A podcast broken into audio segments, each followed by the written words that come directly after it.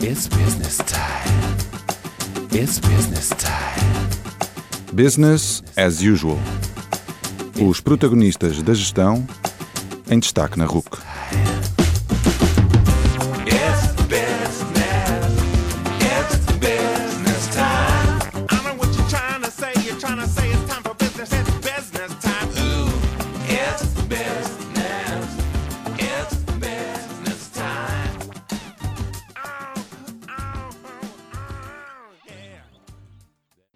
Noite e bem-vindos ao 44º Business as Usual na Rádio Universidade de Coimbra. O meu nome é António Calheiros e hoje falo com Cristina Martins de Barros, Managing Director do Instituto de Informação em Recursos Humanos, entidade que publica a RH Magazine, uma das principais revistas sobre gestão de pessoas em Portugal e que organiza um conjunto de eventos sobre gestão de pessoas, Fórum RH, Conferência RH, os Prémios RH, etc. Nesta conversa falamos sobre o seu percurso, sobre as grandes tendências da gestão de recursos humanos em Portugal na última década, sobre as dificuldades enfrentadas pela imprensa, nomeadamente a imprensa especializada. Falamos sobre esse setor, o perfil dos leitores da RH Magazine e o seu processo editorial. Falamos também sobre teletrabalho e sobre os impactos da Covid-19 no mundo do trabalho. Para o final, falamos sobre igualdade de género e ficamos a conhecer melhor o perfil e as influências da Cristina. Atentem!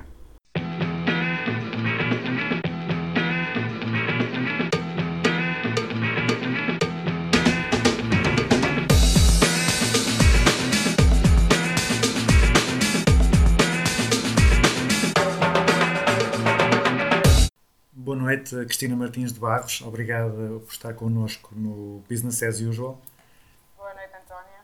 A Cristina é Managing Director do Instituto de Informação e Recursos Humanos, a entidade que publica a RH Magazine, uma das principais revistas sobre gestão de pessoas em Portugal, e que organiza também um conjunto de eventos sobre gestão de pessoas, Fórum RH, Conferência RH, os Prémios RH, etc. Antes disso, passou pelo setor da formação, passou pelo franchising, inclusivamente pela teleculinária. Eh, antes disso, eh, eh, antes disso estudou Comércio e Direito Empresarial em Paris, capital do, do país em que nasceu. Eu pedia para nos contar um pouco melhor este, este percurso, que razões é que estiveram na origem da- das, das principais decisões que foram tomadas e quantos anos é que faltam para dominar o mundo, que é a conclusão lógica deste, deste plano aqui muito consistente.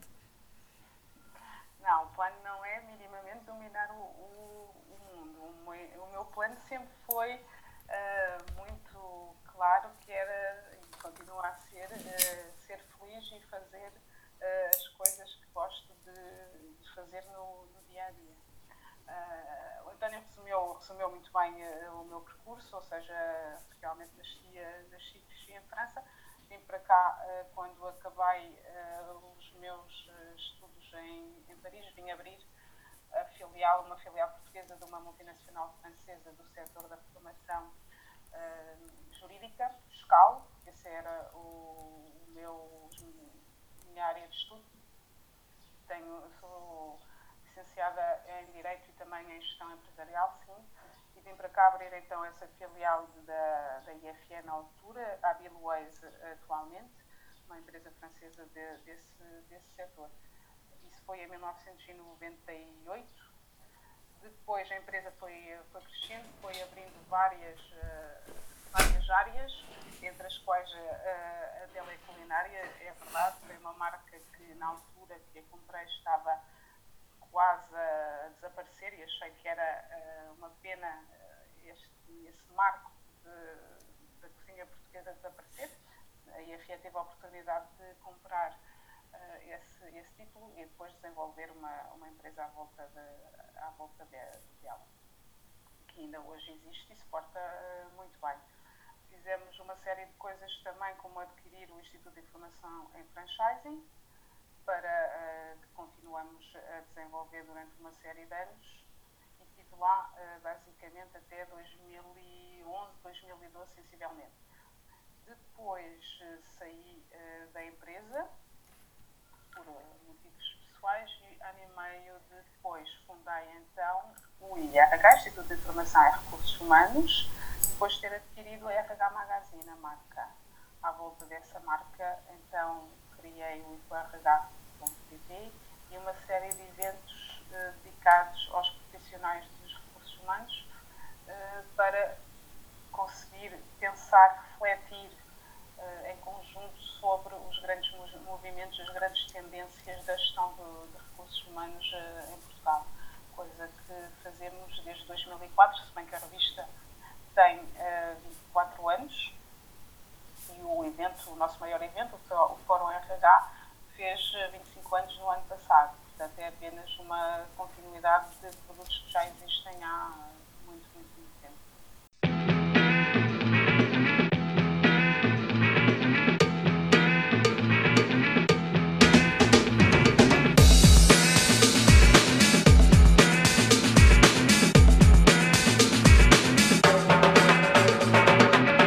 Estava a falar de, de acompanhar as grandes tendências da gestão de, de recursos humanos em Portugal ao longo, ao longo destes anos.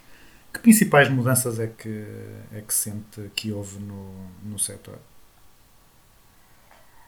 Quando, quando adquiri a RH Magazine e desenvolvi eh, com as minhas colegas uma, este projeto, estávamos em 2014, ou seja, eh, acabávamos de começar a sair eh, da crise dos subprimes e eh, muito, muito, muito rapidamente percebi que eh, nas empresas os recursos humanos, ao contrário do que tinha sido nos anos anteriores, eram o principal eh, problema, o principal desafio dos, dos CEOs. Eh, a partir de 2014, com as melhorias na nossa situação económica e a vinda para Portugal de muitas empresas estrangeiras, de muitos centros de desenvolvimento, eh, de muita tecnologia, de grandes empresas a virem para cá, o que se sentiu muito rapidamente era, foi a falta de mão de obra qualificada. Uh, nos primeiros anos, nem tanto, porque Portugal tem muita sorte, tem um ensino superior uh, de muita qualidade, engenheiros com uma excelente qualidade, isto é reconhecido internacionalmente, pessoas que falam duas ou três línguas à vontade, todos nós uh, profissionais sabemos que temos essas uh, qualidades, porque essas empresas encontraram em Portugal um viveiro de engenheiros, de informáticos, uh, excelente, pessoas muito qualificadas e era exatamente o que eles precis- precis- precisavam na altura.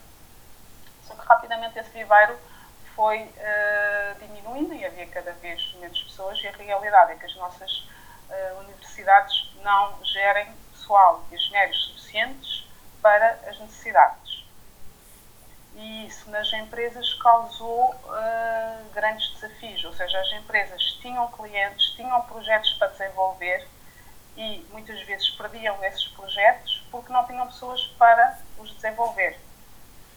Uh, estamos, obviamente, a falar de uh, novas tecnologias, tecnologias de informação, coisas muito, não só, ou seja, criou-se. E, e em 2008 a dois- até 2011 tinhas uma taxa de desemprego altíssima e de repente, em muito poucos anos, foi exatamente eh, o contrário, até chegar quase ao pleno emprego e a faltarem muitas pessoas em algumas, eh, algumas áreas. Eu acho que isso eh, é, era até, até março, não é? Deste ano, o grande desafio das empresas, encontrar talento e mantê-lo, porque quando não se consegue ir buscar fora, o, a segunda opção é manter o talento que se tem na empresa, como é que se mantém, como é que se faz que as, que as pessoas fiquem e fiquem com um compromisso de continuar a desenvolver as empresas e logo as, as pessoas também que temos dentro das empresas, as que não estão qualificadas, qualificá-las. Ou seja, o desafio era claramente atrair talento para as empresas, reter talento para o que já estava na empresa ah, não sair e qualificar. E estes três aspectos, eh, o objetivo é sempre o, o mesmo, ah, responder às, às necessidades do- dos clientes e, aos pedidos, e havia, e havia muitos. Portanto, sim, retrair, atrair, reter e requalificar talento.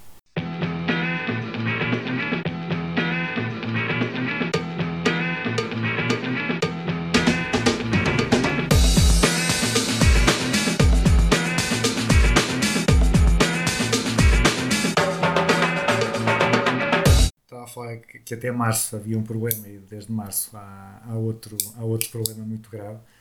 Uh, na imprensa uh, já havia um problema uh, e agora com a, com a pandemia agravou-se, portanto, a crise na imprensa. Já, já há muitos anos que com a passagem para o digital tem havido dificuldades na, em toda a imprensa. Uh, e agora com a, com a Covid as coisas pioraram bastante, especialmente naquela altura em que as pessoas não podiam, não podiam sair de casa, os, uh, os quiosques, as bancas em que se vendiam uh, os jornais, revistas não eram, muitos não estavam, não estavam abertos. E então até recentemente o, governo português antecipou a aquisição de publicidade institucional no valor dos 15 milhões de euros para apoiar a, a imprensa escrita. No caso da imprensa especializada, Uh, qual, é que é, qual é que é a situação? Também, também estamos a, em crise, uh, também a redução das receitas publicitárias, redução das, de, das vendas, das tiragens, dificuldades em competir com as redes sociais. como é que tem evoluído a situação na imprensa especializada e como é que vê o futuro aqui na, nesta área? Acho que a situação na imprensa, na imprensa especializada não é muito diferente da, da imprensa jornalista. Um, que, uh, que eu acho que tem que acontecer. Primeiro, a imprensa tem que uh, trazer valor. Valor para, para as pessoas e com todo o movimento do, das fake news, etc. Acho que as pessoas já reconhecem que é importante uh, uma imprensa credível e terem fontes onde ir procurar informação credível.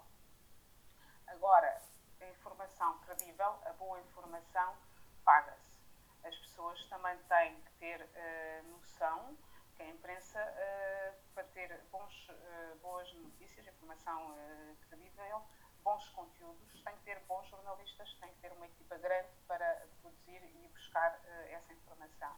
E, essa, e isso paga-se, ou seja, se queremos ser bem informados, temos que, temos que pagar por isso.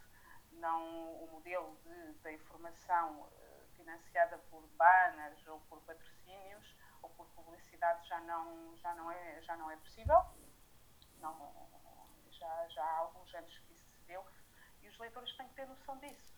Uh, a informação é um produto altamente valioso, a informação séria e fidedigna é um produto altamente valioso, pode mudar a nossa, a nossa vida e uh, isso, isso paga-se. Isso notou-se. O, o Expresso já há muito tempo que não vendia 100 mil exemplares por semana. Ora, nestas últimas semanas, o Expresso vende mais de 100 mil exemplares por semana, porque reconhecemos aí uh, a qualidade da, da informação. Mas para isso tem, tem, que se pagar e eu acho que uh, o modelo da imprensa uh, é para aí que tem que, tem que evoluir.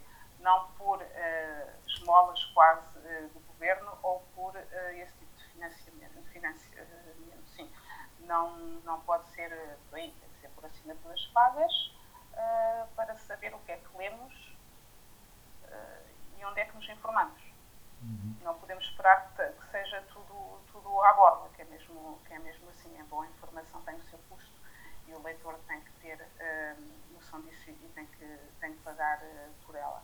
Se não quiser ou não puder, depois terá que ter outro tipo de informação mas isso é muito perigoso até para a nossa, para a nossa democracia. Ou seja, o que nós lemos é, é muito, muito importante, ou seja, ajuda-nos a, a, pensar. Se queremos pensar, temos que ter eh, boas fontes para ajudar a nossa, a nossa reflexão. É um produto como o outro e, uh, e, é um produto que vai ter que se pagar por ele. Essa é a minha, a minha opinião. Uhum. No, na, no caso da imprensa generalista, uh, por exemplo, o Observador não aceitou, não aceitou uh, o apoio do Estado, que disse com o argumento que se queria manter independente. Uh, no caso da imprensa especializada, como é que também há essas preocupações com a independência da, da informação?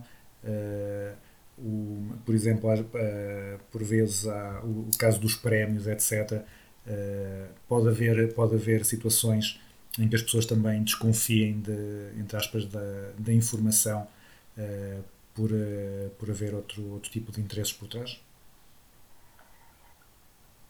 É sim, não vamos ser hipócritas e, uh, e acredito que às vezes acha outro tipo de pressão por, eh, por trás. Só posso falar pela RH Magazine e pelos produtos que, que nós desenvolvemos e pelos prémios, por exemplo.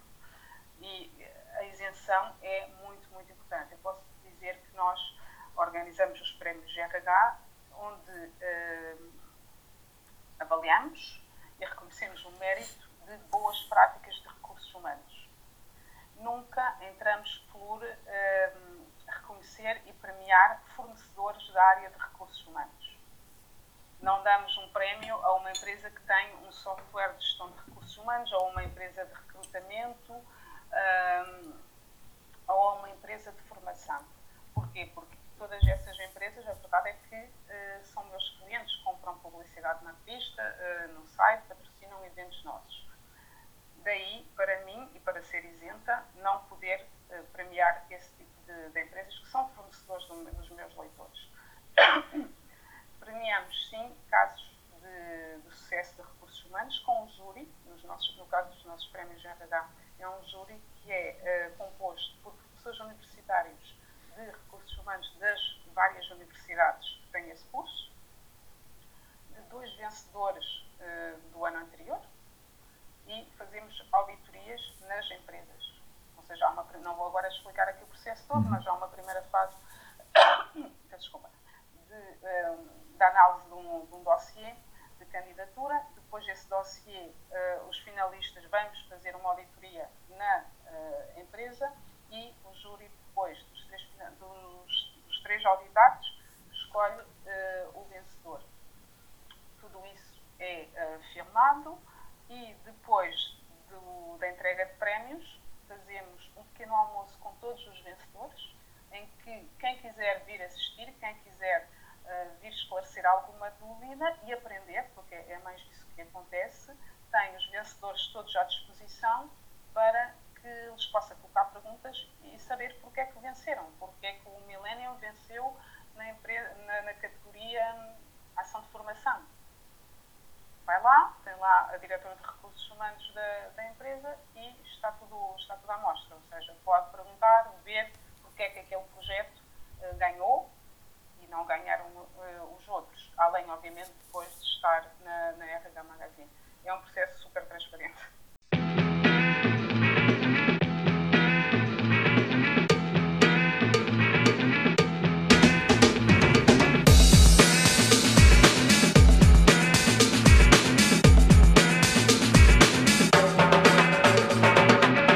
Além da, da RH Magazine, também temos no temos a Human Resources Portugal, a Human e agora também a pessoas da, da Associação de Portuguesa de, Gestão de Pessoas. Há mercado para estas revistas todas e também como é que se posiciona a RH eh, face às concorrentes, ou seja, qual é que é, se, se quisermos ou se existir, o nicho de cada, de cada uma. Hum, eh, pessoas é a revista da APG, da Associação Portuguesa de Gestores de Recursos Humanos. Portanto, essa é sua, o seu nicho, eu diria. Eh, nós, claramente, estamos cá há 25 anos, são muitos anos, e como, como eu costumo dizer, estamos cá há 25 anos é que alguma coisa a gente deve estar a fazer bem. Senão não, não, não estaria cá. Eu acho que nós estamos mais próximos da academia. Sempre gostamos eh, de ter os professores connosco. Eh, temos sempre artigos técnicos em todas as revistas, porque eu continuo a achar que não há nada mais prático do que uma boa teoria. E eu acho que esse eh, é o nosso posicionamento, é aquele que devemos a manter a- ao longo destes anos e que pretendemos manter no, no futuro. Sim, continuar próximo da- das tendências, mas também próxima, próximo da, da academia, para ver o que, é- o que serão as tendências, porque é daí que elas vêm, as tendências do, no Hum, quem, é que são, quem é que são os leitores da, das- da, da RH e das outras revistas de, de gestão de pessoas? São, são mais eh, jovens estudantes ou jovens profissionais? São pessoas já com, com mais experiência? Eh, são pessoas que não trabalham diretamente na área, mas têm interesse na área? Como é que, como é que podemos caracterizar o perfil do, do leitor? O grosso do nossos, do- dos leitores são responsáveis de recursos humanos. Não são todos diretores de recursos humanos, mas diretores de formação, responsáveis de remuneração, etc. Todas estas funções eh, nos departamentos de recursos humanos da das grandes empresas eh, portuguesas. Agora também temos eh, os, alguns, muitos estudantes, eh, a academia e pessoas que gerem pessoas, não forçosamente num departamento de recursos humanos, mas que gerem eh, equipas. Esse é o nosso, os nossos leitores são, são esses. Como nós estamos muito próximos da academia e trabalhamos com muitos eh, professores universitários destas áreas, muitas vezes o nosso leitor conhece-nos na faculdade, começa a assinar a revista na faculdade e depois é a revista que o acompanha ao longo da sua vida eh, profissional. Depois, como também temos muitos eventos, acabamos por nos encontrar sempre. Apanhamos os leitores, eu diria, quase na faculdade, começa-nos a ler aí, depois começa a trabalhar, começa a, continua a levar a sua, a sua RH Magazine com ele, vem assistir aos nossos eventos, ou seja, é, é, um- é um círculo. E, e está sempre connosco, na revista em papel, mas também no digital e, e nos eventos. Já regaça uma, uma grande comunidade, uma grande família eh, aqui, à nossa volta. Também conseguem reter, o- reter os leitores, então. Ah, da- Tentamos retê-los com, co- com conteúdo de qualidade. Exato. De, já- então, pegando nessa, na questão do, do conteúdo, há assim alguma, algum artigo, alguma edição que, que se recorde tenha sido mais marcante para si? Como uma que fizemos hum, há talvez 18 meses, foi, tem um tema de capa eh, dedicado ao burnout. E claramente essa, essa revista, essa edição, hum, foi das que mais vendeu, e estou a falar assim da ano e meio, sensivelmente, das que mais vendeu, das que mais comentários provocou nas redes sociais, ah, no nosso site.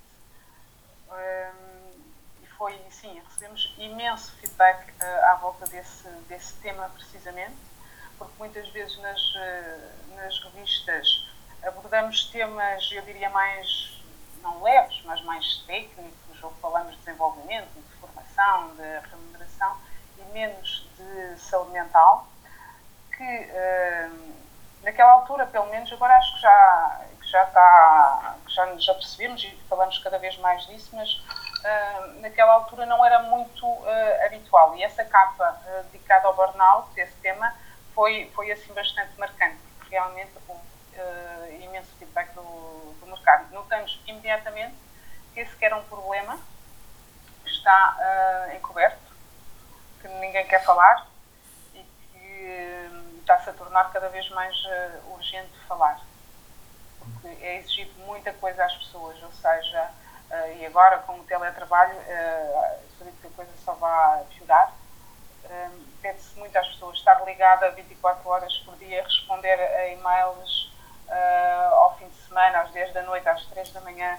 Eh, já trabalhamos a qualquer hora, em qualquer sítio, porque as tecnologias eh, o permitem mas eh, à la longue isso eh, causa, isso tem consequências, tem consequências graves hum, na saúde mental e física da- das pessoas e é importante pôr, eh, pôr regras, eh, na minha opinião, pôr regras a esta possibilidade de trabalhar anytime, anywhere. E como é, qual é que é o processo para selecionarem os temas que vão abordar?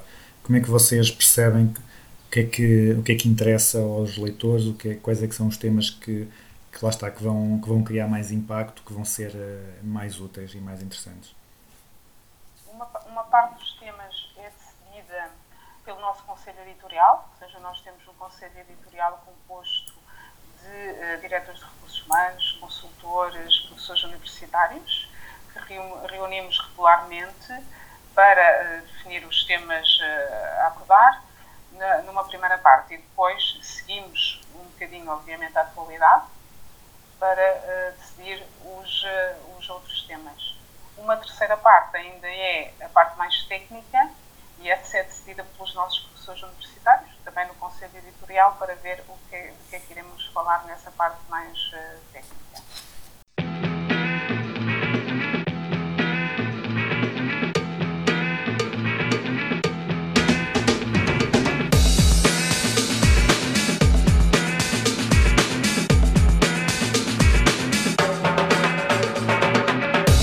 A falar do, do burnout e, da- e dos impactos que tem na- nas pessoas.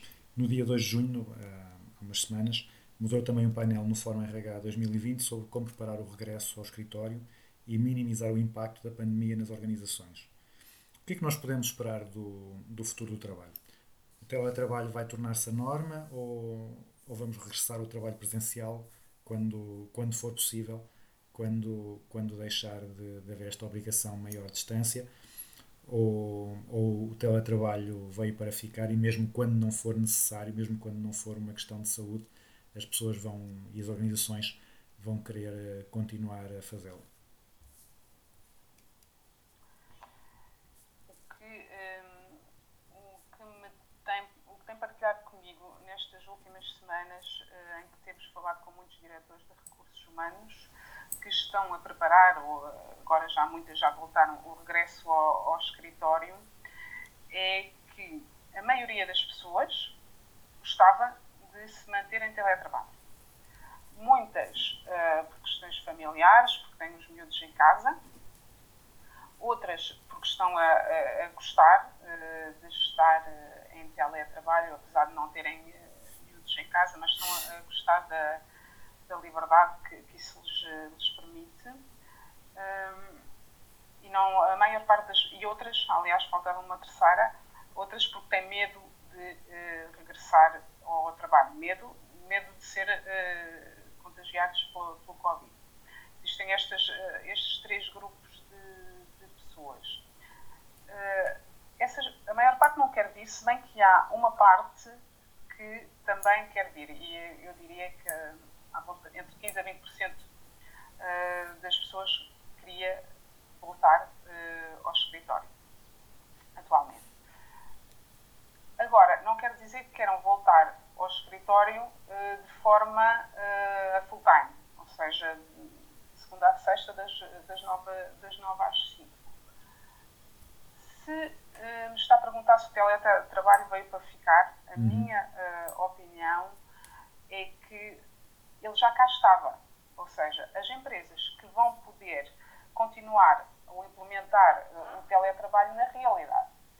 A maior parte já o faziam, não o faziam, obviamente, a full time, conforme formos todos obrigados eh, a fazer, mas na, na grande maioria das empresas, serviços, obviamente, depois é preciso que seja possível eh, existir teletrabalho, já, já havia pessoas que estavam em teletrabalho um dia por semana, um dia 15 em 15 dias, dois dias, eh, mas já havia uma cota parte de, de teletrabalho.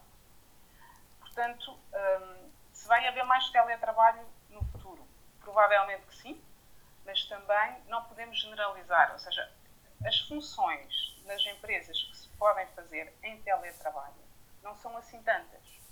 Uh, não, Portugal não vai todo ficar em teletrabalho porque estamos sempre a falar de empresas de serviços e em funções muito específicas.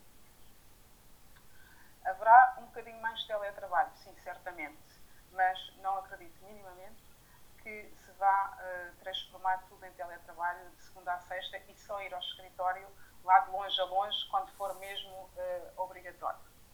Porque se colocam aqui questões uh, muito, muito sérias do, do, a importância da cultura, ou seja, claro que as funções se podem fazer em teletrabalho. Claro que muitas vezes até somos mais produtivos porque não precisamos de ficar uma hora então em Lisboa, uma hora no trânsito de manhã, uma hora no trânsito à noite. Já uh, poupamos duas horas que podemos ou trabalhar ou fazer outras coisas. Eu recomendo que se façam outras coisas. uh, mas uh, é possível. Claro que tem essas vantagens.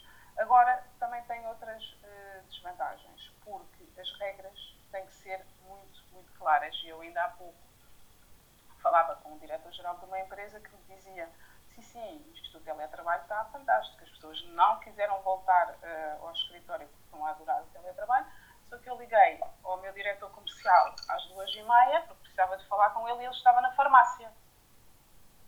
E às duas e meia, se é das nove às seis, ele não deveria estar uh, na farmácia.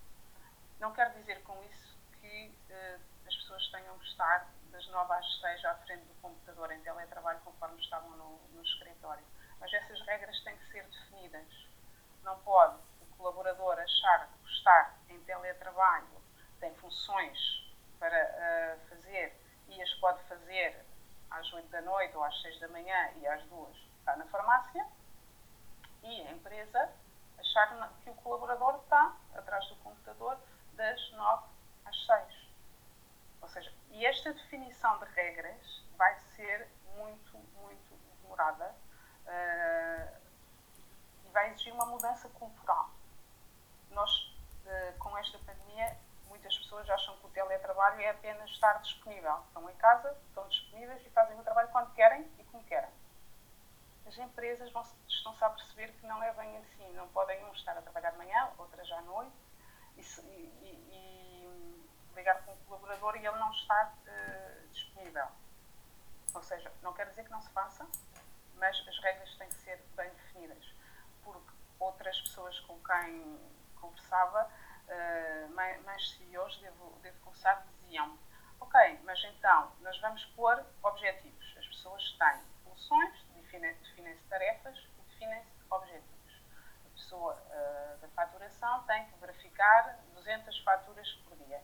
E, e pode-as verificar de manhã, à noite, quando eh, assim entender. O objetivo é verificar as 200 faturas. E faz-o em teletrabalho e não vem ao escritório.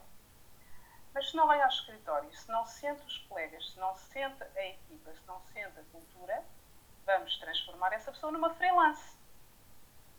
Ou seja, a, a função daquela pessoa, e as empresas vão ter essa tendência, na minha opinião, a dizer, ok, se isto é um trabalho por objetivos, podes fazer quando queres, à hora que queres. Ok. És freelance, estás, tens uma empresa, ficas a recibos verdes ou crias uma, uma empresa, a função é verificar 200 faturas, ou fazer 550 chamadas, ou teclar não sei quantos dígitos, hum, mas são funções que se podem fazer em, tele, em, hum, como freelance. E então as pessoas, perdendo a cultura da empresa, transformam-se em freelances. E aí não sei se as pessoas é isso que querem. Eu acredito, sinceramente, que isso será o futuro. Mas isto vai mesmo ser assim. As pessoas vão trabalhar por objetivos, vão ter missões para cumprir, ah, mas aí avançamos como nos Estados Unidos, em 35% das pessoas já trabalham como freelancers, trabalhamos para uma, uma empresa, mas na realidade nós somos a empresa. Não sei até que ponto isto se coaduna com a nossa visão de ser trabalhador de uma empresa. Ou seja, ter o melhor de dois mundos é que eu acho que vai ser difícil. Ser parte de uma empresa, ter as regalias, as coisas boas e más, mas muitas regalias de trabalhar no- numa, numa empresa, hum, e a liberdade do freelance, é que eu acho que vai ser muito complicado. Daí esta definição ser essen- essencial. Teletrabalho, sim, obviamente tem muitas vantagens, mas eh, QB. Porque se a pessoa vem à empresa uma vez por mês, a pessoa, na realidade, pode fazer tudo sozinha, aquela função pode ser externalizada, a pessoa fica como freelance e aí esse- advém todos os problemas que nós conhecemos de ficar recibos verdes, ba- basicamente.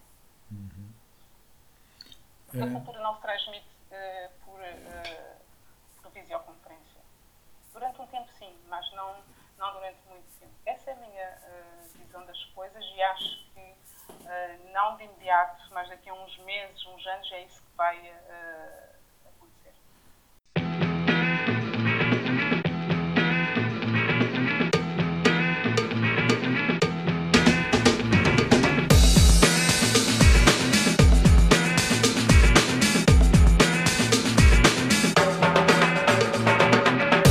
Também eh, no âmbito da Covid-19, eh, o Instituto IRH lançou o InfoCovid-19.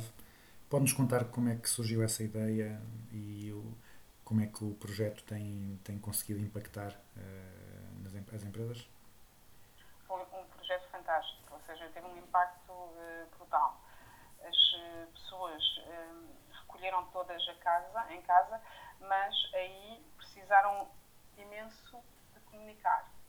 Ah, e de falar, todos nós sentimos isso, ligámos a pessoas que, com quem já não tínhamos falado há imenso tempo, só para saber como é que, como é que estavam.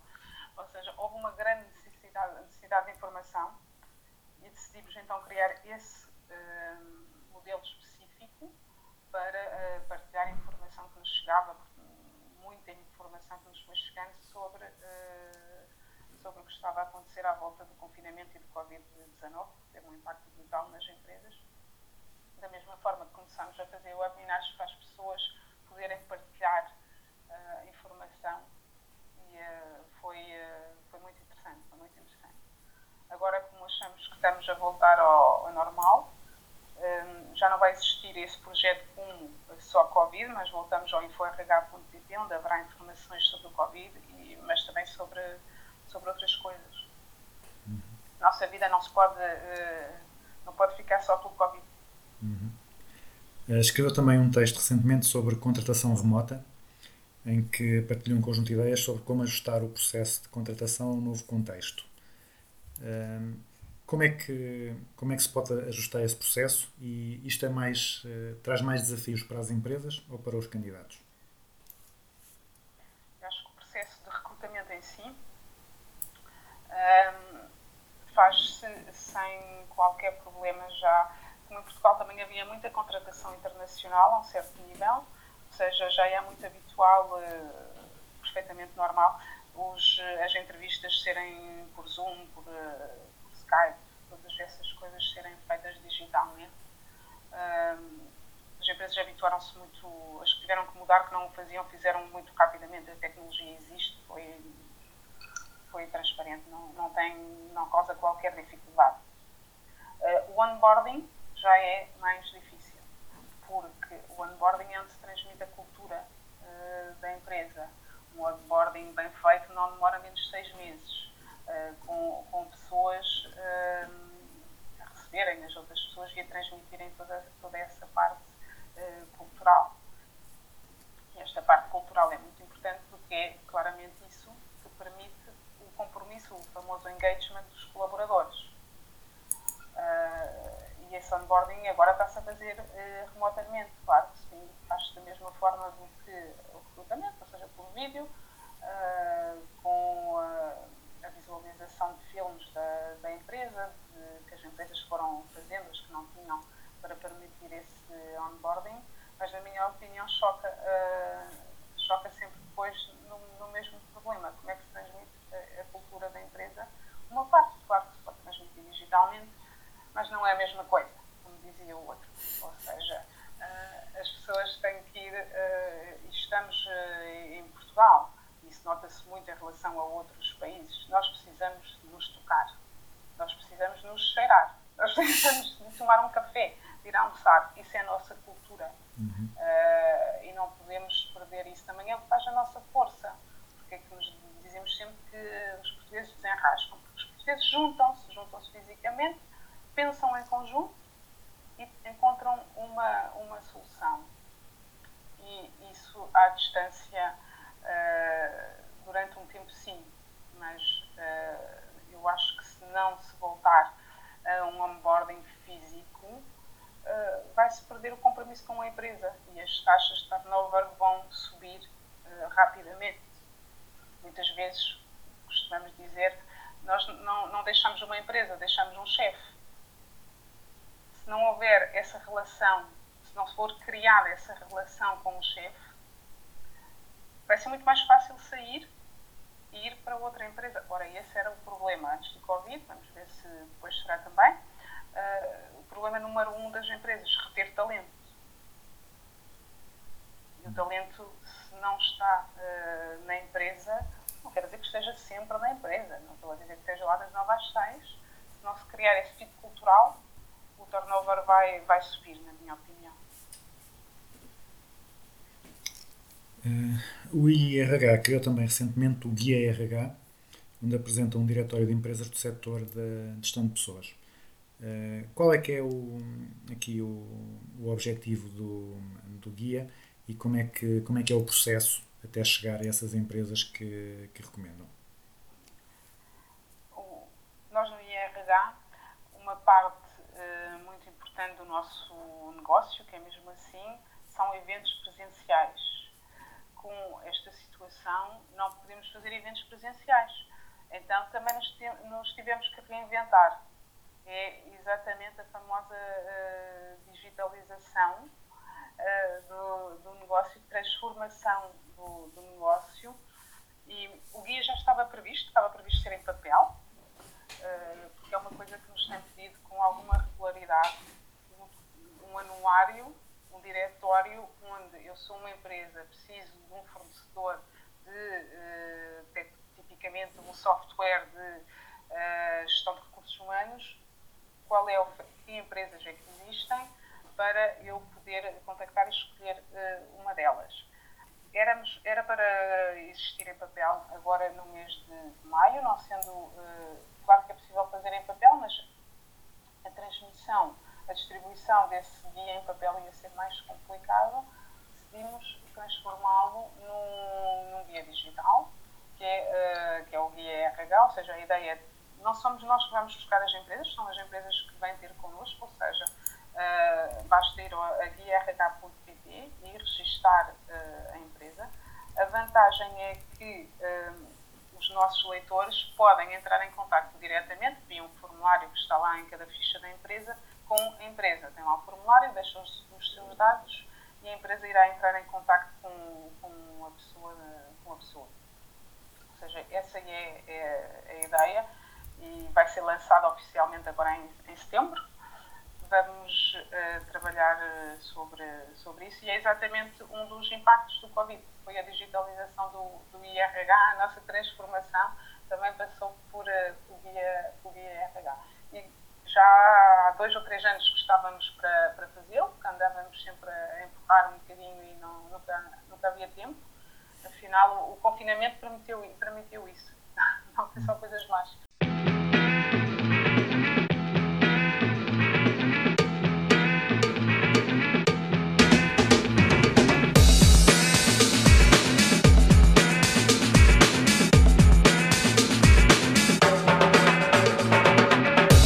A Cristina também colabora com a Make-A-Wish Portugal.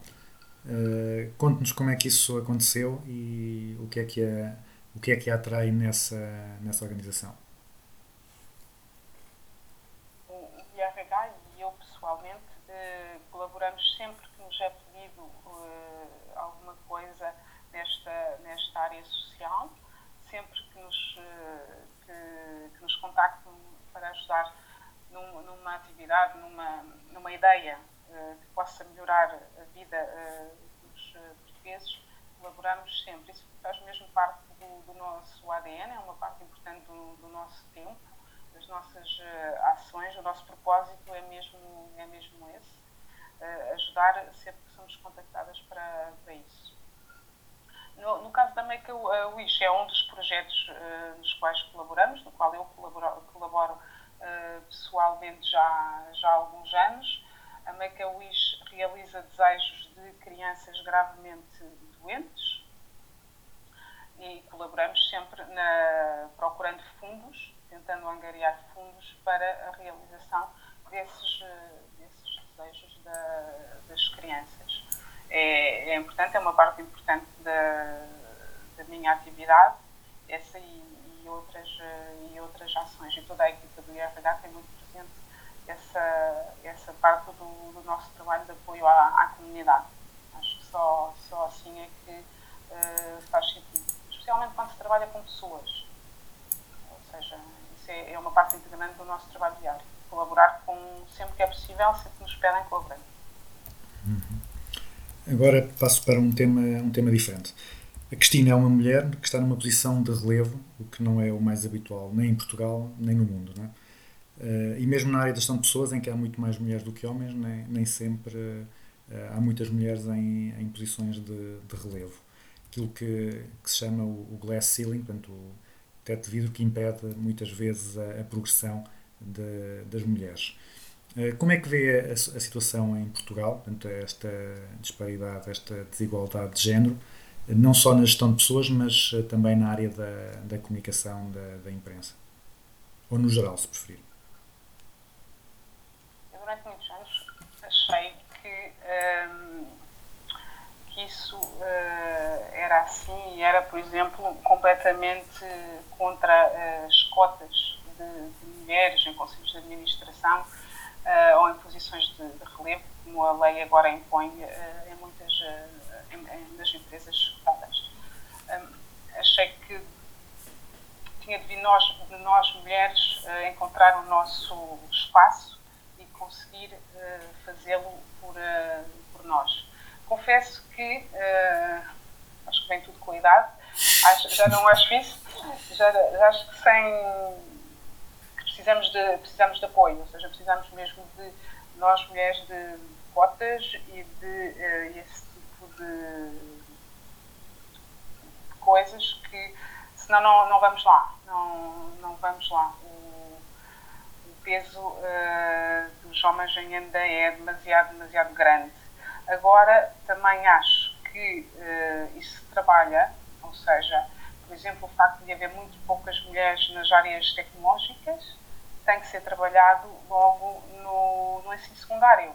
As raparigas hum, suponho que culturalmente, pela forma como somos eh, criadas em Portugal, têm tendência a não ir para estas áreas. Quando se chega ao nono, ao nono ano, vai-se para tudo que não tenha matemática. O que é que queres fazer? Quero ir para uma área que não tenha matemática. E acho que é muito importante desmistificar isso. Desmistificar a matemática e mostrar às raparigas, logo aí, eh, o que é que podem fazer. Não passa só por matemática pura na, nas STEM, nós dizemos em RH, eh, e passa por aí. O trabalho tem que ser feito na base, ou seja, não podemos ter 30% de mulheres no, nos engenheiros eh, informáticos se elas não existem. Se elas não entrarem na faculdade, elas não vão sair da faculdade para entrar na faculdade temos que ir eh, ao secundário e explicar às mulheres que podem, às raparigas, que podem ir para áreas tecnológicas têm muitas eh, saídas e têm certamente eh, capacidades para isso e que a matemática não é um bicho-papão. Porque não vamos conseguir eh, que saiam 30% ou que haja 50% de mulheres engenheiras se elas não entrarem na faculdade. Portanto, para mim, Uh, tem que se trabalhar muito nessa, nessa área e não se pode ouvir uh, no décimo ano ou no décimo primeiro querer ir para qualquer coisa que não tenha matemática. Em relação às mulheres dos cargos de, de administração da, das empresas, acho que as cotas vão ter que, vão ter que ajudar, com muita pena minha, eu achava que se iria conseguir de outra maneira, uh, mas, mas não. Também a verdade é que as mulheres são nem sempre são amigas das outras mulheres, quando os homens são amigos dos outros homens e às vezes uh, apoiam mais. Acho que as mulheres são mais duras uh, e uma mulher apoia menos outra mulher, por muito estranho que pareça, do que uh, um, um homem. Mas devemos lá chegar.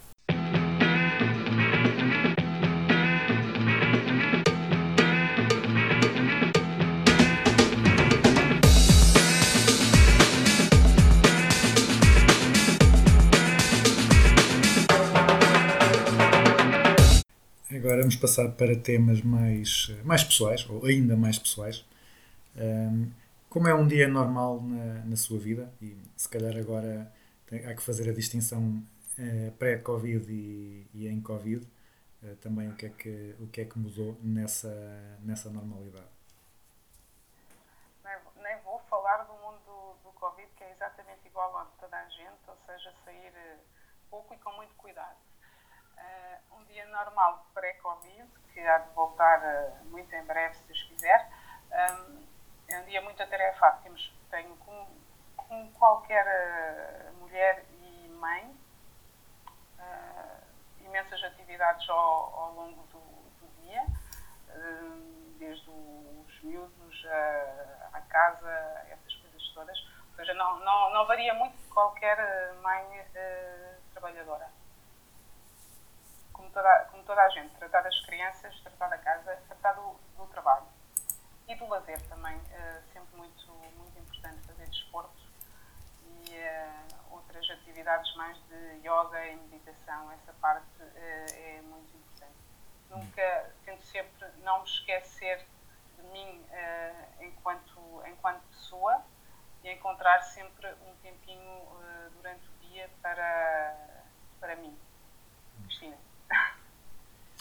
Eh, em que tarefas é que é mais eficiente e que tarefas é que não é o mais ou, ou não é eficiente pessoalmente ou não é eficiente ser a Cristina a fazer, mas que gosta de fazer e insiste em fazer. Sou muito organizada, muitíssimo organizada, consigo gerir muito bem eh, as tarefas, passar de uma para outra, que não nada tem a ver com, com, com a primeira, acho que sim, sou, sou, sou, sou bastante eh, organizada. O que é que eu não deixo os outros fazer? Poderia deixar? Tratar dos meus filhos. dos meus filhos. Ir buscá-los à escola. Não, sempre que, sempre que, que precisam. Agora, realmente, acho que o- se há uma, uma qualidade tenho é que sou muito, muito eh, organizada e consigo fazer eh, muitas coisas no mesmo dia. Eh, há sim alguma, alguma app, alguma, alguma prática, algum truque que, que use, que ache relevante, que ajude a ser mais eficiente, a gerir mais o tempo ou a, ou a, ou a sentir-se melhor, mais feliz? Eu só utilizo uma, uma coisa ah, que toda a gente acho que usa, não é? Que é uma to-do list. Seja no telemóvel, numa app ou, ou, não, ainda são à moda antiga. E ah, confesso que ah, a minha agenda em papel ou no, no telefone e uma to-do list. Acho que com isso ah, é, é, a base da, da minha gestão. O que está escrito já não me preocupa porque está escrito, é quase como se tivesse feito. Portanto, estando na to-do list, já é meio caminho andado. Eh, e quando quer aprender coisas novas, desenvolver novas competências, eh, quais é que são os métodos preferenciais? Prefere eh, livros, fazer a formação tradicional, webinars? como é que como é que costuma fazer? A, formação e aprender coisas novas é, é uma parte fundamental do meu, do meu dia a dia. Mesmo, mesmo muito importante. Eu tenho que aprender sempre eh, coisas novas. E para isso, eh, atualmente, já mudou, tenho que aprender, mas eu costumo fazer formação online sobre as mais variadas temáticas, que podem ser coisas muito profissionais ou eh, outro tipo de, de coisas. Atualmente estou-me a formar ahm, em novas eh, técnicas, técnicas não, novas formas de alimentação, por exemplo, e geralmente é eh, online. E há pouco tempo para cá também ahm, com podcast. Ou seja, é, é por aí. Os Que- podcasts são ótimos para, carro, para ouvir no carro. Sim, sim. Eh, novas formas de alimentação? Eh, agora fiquei, fiquei curioso. Alimentação saudável, alimentação crua, eh, ou seja, gerir melhor a, a nossa alimentação, porque provavelmente também com, com, com alguns problemas de saúde somos o que comemos e daí tentar perceber o que é que faz sentido comer. Mas neste, neste, nesta área é tanta coisa, tanta coisa, tanta coisa, que acho importante não, não me deixar levar por modas, não é? Ahm, e tentar eh, estudar, analisar e escolher conforme o, meu critério. E para eh, ter uma alimentação saudável, algumas pessoas vão, vão dizer: Ok, tens de ser vegetariana. Não, bom, é ser vegano. Não, não, agora o que está a dar é a dieta pale- pale- paleolítica. Ok, há muita, muita coisa, então tenho, sou muito de analisar, tenho que analisar isso tudo até chegar à minha, à minha própria conclusão para, para melhorar nesse, nesse aspecto.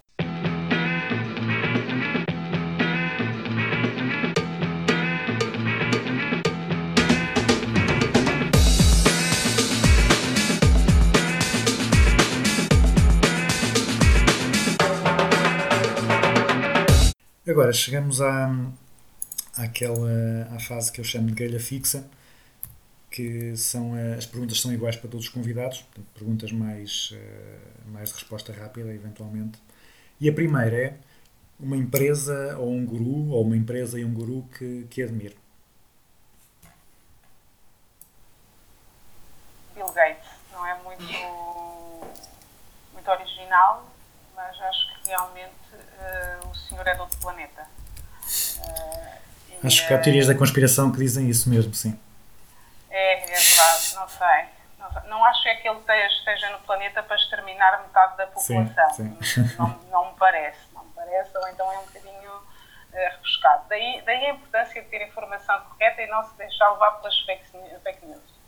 Ah, não, acho que o, o Bill Gates realmente eh, é um, um senhor que me interessa muito e tem um percurso, percurso admirável. Um, já à moda antiga, gosto muito do Warren Buffett. Acho que o senhor tem sempre assim, uns insights muito, muito interessantes. E eu diria esses, esses dois, sim. Esses dois. Eh, um livro que toda a gente devia ler.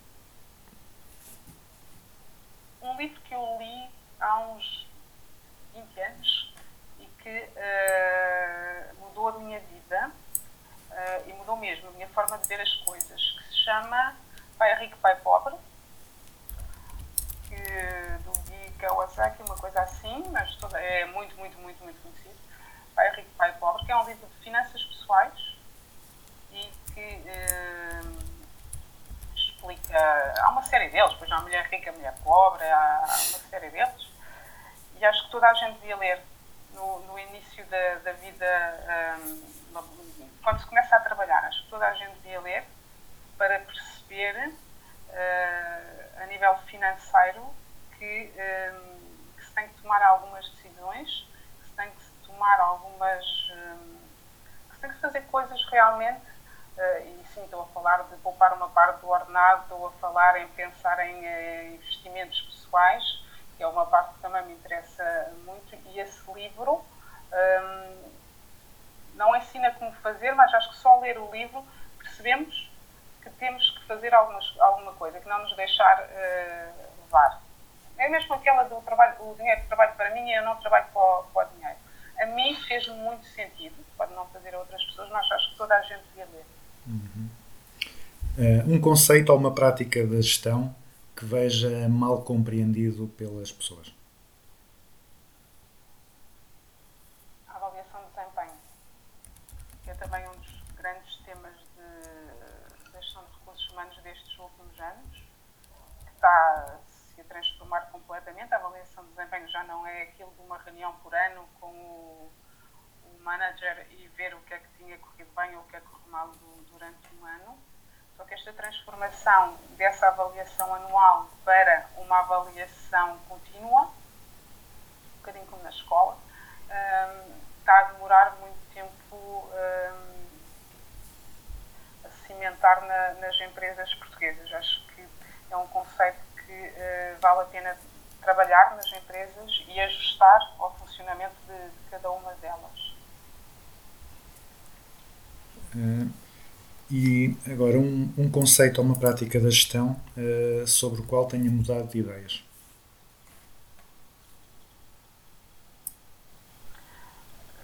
Acho que só aquilo que eu disse há pouco de hum, como fazer para as mulheres eh, conseguirem ocupar lugares de lucro. Realmente não é bem um conceito de gestão, uma técnica de gestão, mas eh, acho que hum, para conseguir igualdade e hum, igualdade salarial só, só mesmo tomando decisões mais eh, restritivas mais obrigatórias como as cotas na- nas empresas para permitir às mulheres chegar ao- aos lugares lucro.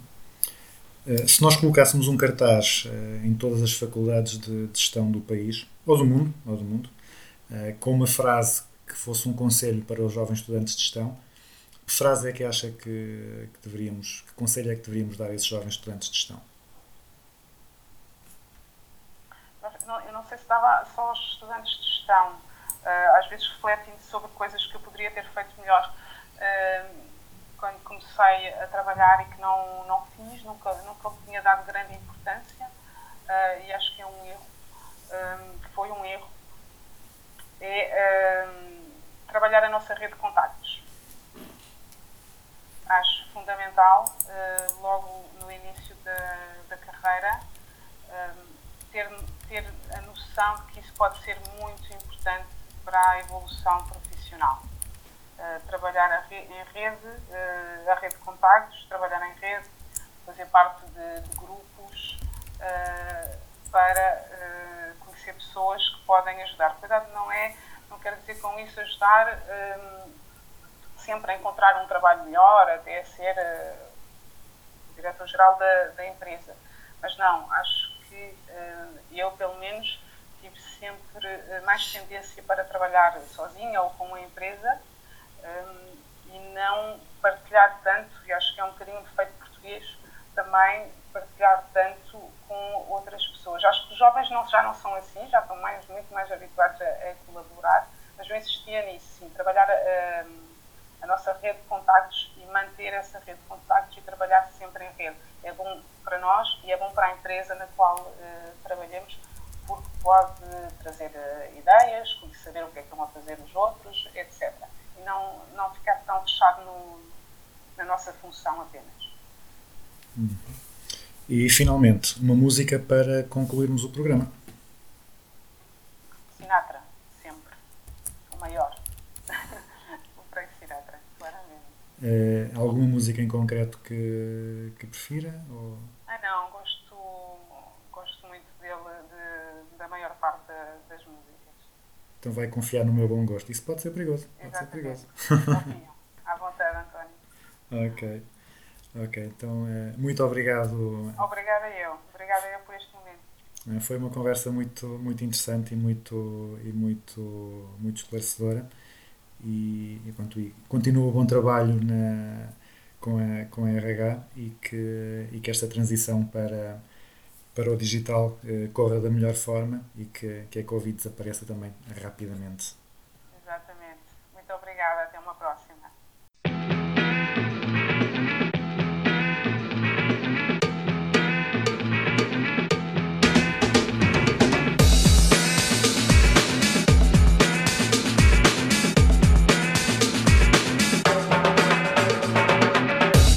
E assim se conclui o 44º Business as Usual com Cristina Martins de Barros.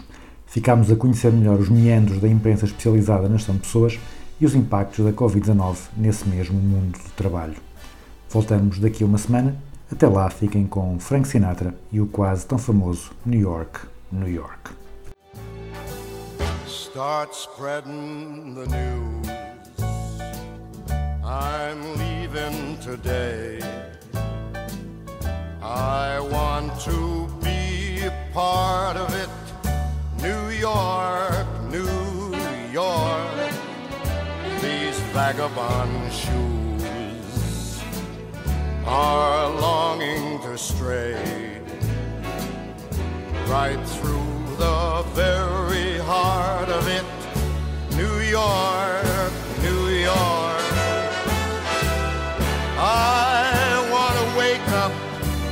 City that doesn't sleep and find I'm king of the hill, top of the heap. These little town blues are melting away. I'll make a brand new start of it in old If I can